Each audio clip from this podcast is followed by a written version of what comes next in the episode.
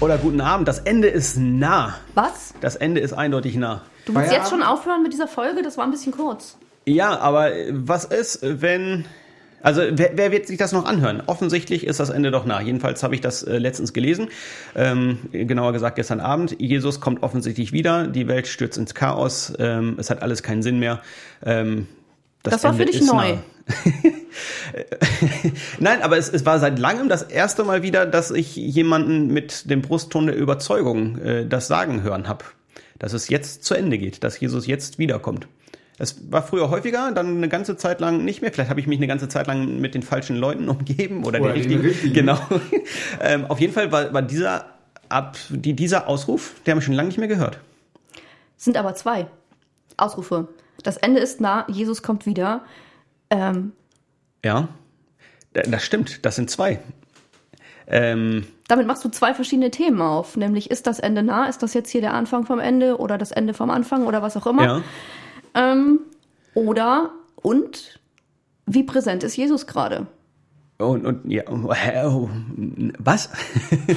Na, wenn er wiederkommt, Ja. gehst du davon aus, dass er vorher nicht da war? Dem würde ich an der. Stelle extremst widersprechen, weil der Jesus, den ich kenne, mit dem habe ich ähm, immer mal wieder Kontakt gehabt und eigentlich ständig. Ähm, Das sind diese Momente, Da. in denen ich das einfach liebe, mit euch unterwegs zu sein. Das ist echt schön. Äh, richtig, Jesus ist, ist schon da. Jesus, Jesus kommt irgendwann nochmal anders wieder, davon bin ich überzeugt. Ähm, und trotzdem ist er da. Ähm, ja, aber ist, ist das Ende nah? Ist das hier jetzt die Apokalypse? Ich glaube, man muss immer gucken, ähm, worauf beziehen wir uns. Gerade für Zuhörerinnen und Zuhörer, die vielleicht eher neu im Glauben sind, ähm, fragen sie sich auch gerade so, was wollen wir jetzt? Ja. Äh, spielen wir den Film Armageddon nach oder nicht? Ähm, und hier sitzt kein Vin Diesel unter uns. Er ähm, spielt bei Armageddon überhaupt nicht mit. Ich weiß Okay. doch nicht mal, wer das ist. Oh Mann. Dann äh, falscher Schauspieler, aber es geht ums gleiche Prinzip. ähm, das schneiden wir nicht raus. Nein. Ich dazu. Ähm, sondern es gibt in der Bibel ganz klar die Zusage, dass Jesus ähm, noch einmal in voller Herrlichkeit, also in voller göttlicher Herrlichkeit, ähm, wiederkommt. Und dann wird es eine neue Welt geben und die jetzige Welt äh, wird es so ähm, nicht mehr geben. Simone schüttelt den Kopf, bitte korrigier mich. Ich finde es spannend, also um einmal mit Bibelversen um mich rumzuschmeißen, lest Lukas 21, Matthäus 24, das sind die Endzeitreden Von Jesus? von Jesus Genau. Und das Spannende ist, dass ähm, die Jünger ihn dann fragen, wann wirst du dein Reich aufbauen? Weil es geht um nichts anderes, als dass der König sichtbar wird für alle und seine Herrschaft für alle Welt sichtbar ist. Und dann irgendwann jeder die Knie beugen wird, egal ob er es vorher schon freiwillig getan hat oder dann unfreiwillig anerkennt. Ja, und dann sagt Jesus, weiß nicht. Nein, er sagt es anders. Er sagt, ähm, Keiner weiß es. keiner weiß es außer der Vater und der Menschensohn und damit Mhm. meint er sich selbst, weiß es auch nicht. Von daher finde ich diese Frage, na, kommt er jetzt wieder? Eine, wo wir mit Jesus echt in guter Gesellschaft sind, weil vielleicht fragt er sich das jetzt Mhm. auch. Also es ist auf jeden Fall eine Hoffnung, dass er irgendwann wiederkommt, aber selbst die Jünger, nachdem Jesus auferstanden äh, sind, haben schon untereinander geredet. Ja, die, die jetzt verstorben sind, die haben die Auferstehung nicht mehr mitbekommen, aber wir, wir werden die Auferstehung, äh Quatsch, nicht die Auferstehung, die äh, Wiederkunft äh, Christi ähm, noch erleben und knapp 2000 Jahre später sitzen wir jetzt hier und fragen uns, ist jetzt der Zeitpunkt und wir wissen es nicht. Ja, ich finde in ich, ich finde den Gedanken durchaus gerechtfertigt, sich sich zu fragen ähm, oder in, in diese Erwartung vielleicht noch mal neu zu leben. Das, also das, das ist das, was mit mir passiert ist. Ich wurde noch mal neu daran erinnert, hey, das Ende ist nah. Also es, es kann jeden Moment kommen. Ähm, da gibt's etliche Gleichnisse in der Bibel, wo Jesus sagt, lebe so, als ob ich morgen wiederkomme. Also mach dich bereit, sei, äh, sei in der Hoffnung unterwegs, dass, dass es einen König gibt, der sich zeigen wird. Und dieser Aufruf oder diese Erinnerung, das Ende ist nah, hat mich nochmal neu daran erinnert, ähm, dass es tatsächlich sein könnte, dass Jesus heute Nachmittag wiederkommt. Für alle sichtbar, dass sich die Welt radikal brutal ändert äh, in etwas wunderbar Schönes hinein. Ähm, bin ich dafür bereit, lebe ich mit dieser Hoffnung, dass Jesus wiederkommt oder lebe ich jeden Tag mit der, mit, mit der Angst davor, dass es immer nur schlechter und immer nur furchtbar und ich bin allein und ich, mich versteht keiner und keine Ahnung, was einem so als für schlechte Gedanken kommen können oder lebe ich jeden Tag mit dieser grandios schönen Hoffnung, dass Jesus nahe ist und er wiederkommt in all seiner Herrlichkeit. Das Tolle ist, Und ich glaube, es ist das Wichtige, dass wir jetzt nicht sagen, immer wenn eine Krise kommt, dann sind wir dichter dran, dass Jesus wiederkommt, sondern es Genau. heißt auch, ähm, dann, wenn niemand damit rechnet, kommt er wieder. Ja. Und ähm, jetzt sind wir in der Krise, jetzt sagen alle, oh, irgendwelche Zeichen, ich leite da irgendwie was ab, oft auch mit ein bisschen sehr intensivem Bibelpicking, ähm, Dinge werden rausgerissen ohne Kontext. Und das ist sehr gefährlich. Ich glaube, es geht um eine Hoffnungshaltung. Und so finde ich es einfach auch super spannend, dass die meisten Kirchen ja auch nach ähm, Jerusalem, also nach dem Osten ausgerichtet sind. Einfach weil die Menschen gesagt haben, wir wollen, wenn der Herr wiederkommt, ähm, das sehen. Und ähm, wenn der Herr wiederkommt, werden wir jetzt nicht äh, irgendwie in der Kirche sitzen und sagen, okay, jetzt reisen wir dahin. Aber einfach diese Bilder und die äh, mystischen Gedanken, auch wenn ich echt kein Ja. mystischer Mensch bin, die dahinter stehen, Ja. finde ich einfach ganz würdevoll zu sagen, okay, wir gehen jederzeit damit aus und mein Leben hat dadurch auch eine ganz andere ähm, Konsequenz. Und, und Perspektive, genau. Perspektive. Ja. Ich brauche kein Klopapier, ich glaube Klopapier wird unser Thema hier sein. Ich brauche kein Klopapier der nächsten 100 Jahre bunkern. Äh, wenn Jesus in, morgen wiederkommt oder in einem Monat wiederkommt, dann reicht das, was ich jetzt habe für mich.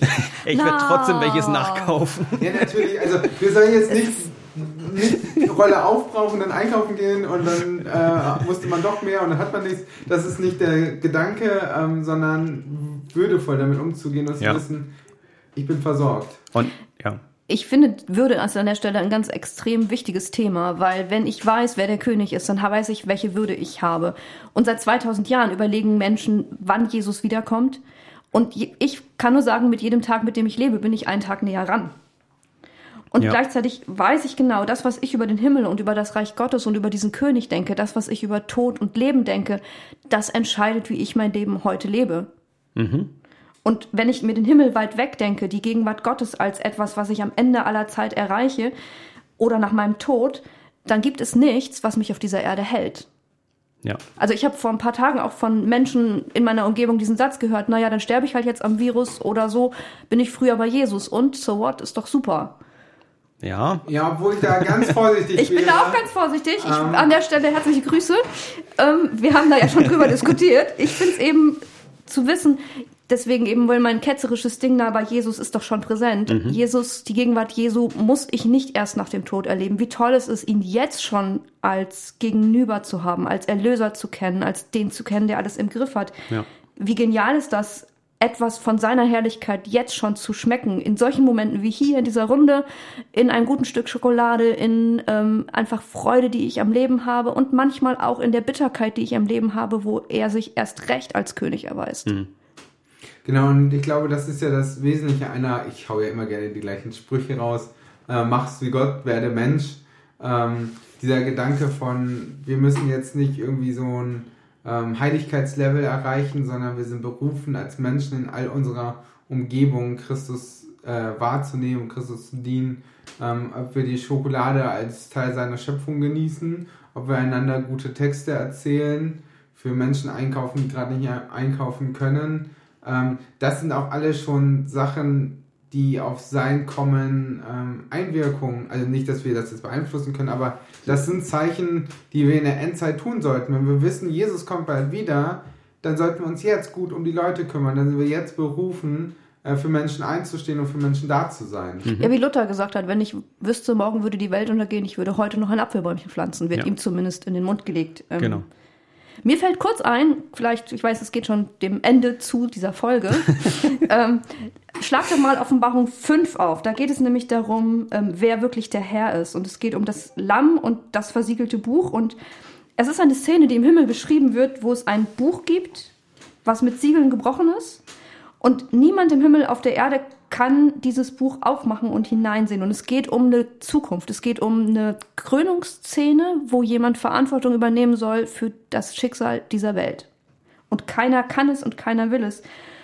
Ich habe super Respekt vor dem, was Politiker in dieser Zeit entscheiden müssen. Ich sehe auch, wie unterschiedlich sie entscheiden, ähm, mit was für polarisierenden Sätzen die einen raushauen und welche schnellen Lösungen sie geben und wie vorsichtig und besonnen andere sind. Und ich weiß aber diese, diese große Verantwortung für dieses Geschehen in der Welt, auch die Verantwortung für diese ja, Corona-Chance, Corona-Krise. Keiner kann dafür Verantwortung übernehmen. Wir können nicht sagen, derjenige ist schuld. Keiner kann es. Und Johannes ist in dieser Situation, wo er darüber weint, dass niemand Verantwortung übernehmen will. Und dann gibt's dieses Lamm und es ist geschlachtet. Ich meine, krasses Bild. Geschlachtetes Lamm sieht nicht schön aus. Und es ist lebendig.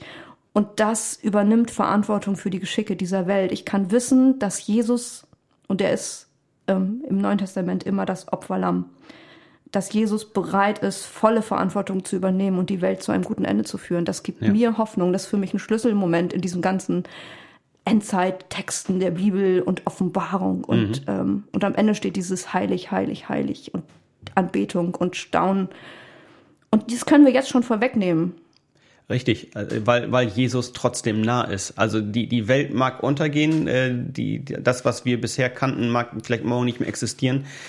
Aber, aber Jesus ist trotzdem noch derjenige, der, der ähm, die, die letzte Instanz ist. Also er ist der König über allem und er ist es jetzt schon. Also er hat seine Herrscha- Herrschaft schon, schon angenommen. Er wurde schon gekrönt auf Golgatha mit der Dornenkrone und, und hat das akzeptiert, hat diese Herrschaft angenommen.